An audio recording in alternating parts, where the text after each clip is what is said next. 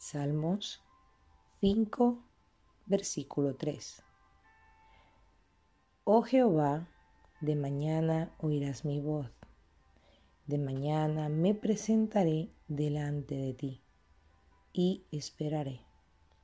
Empezar cada día hablando con Dios, pidiéndole dirección, presentando tu corazón, tus intenciones y lo más importante y que no puede faltar, agradecer por tener una nueva oportunidad de ver su mano obrar en tu vida.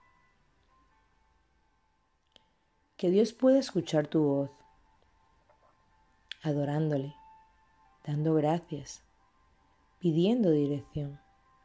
Abrirá puertas a tu favor, puertas que nadie puede cerrar.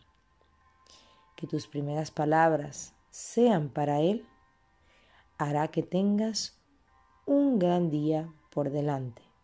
Dios te bendiga.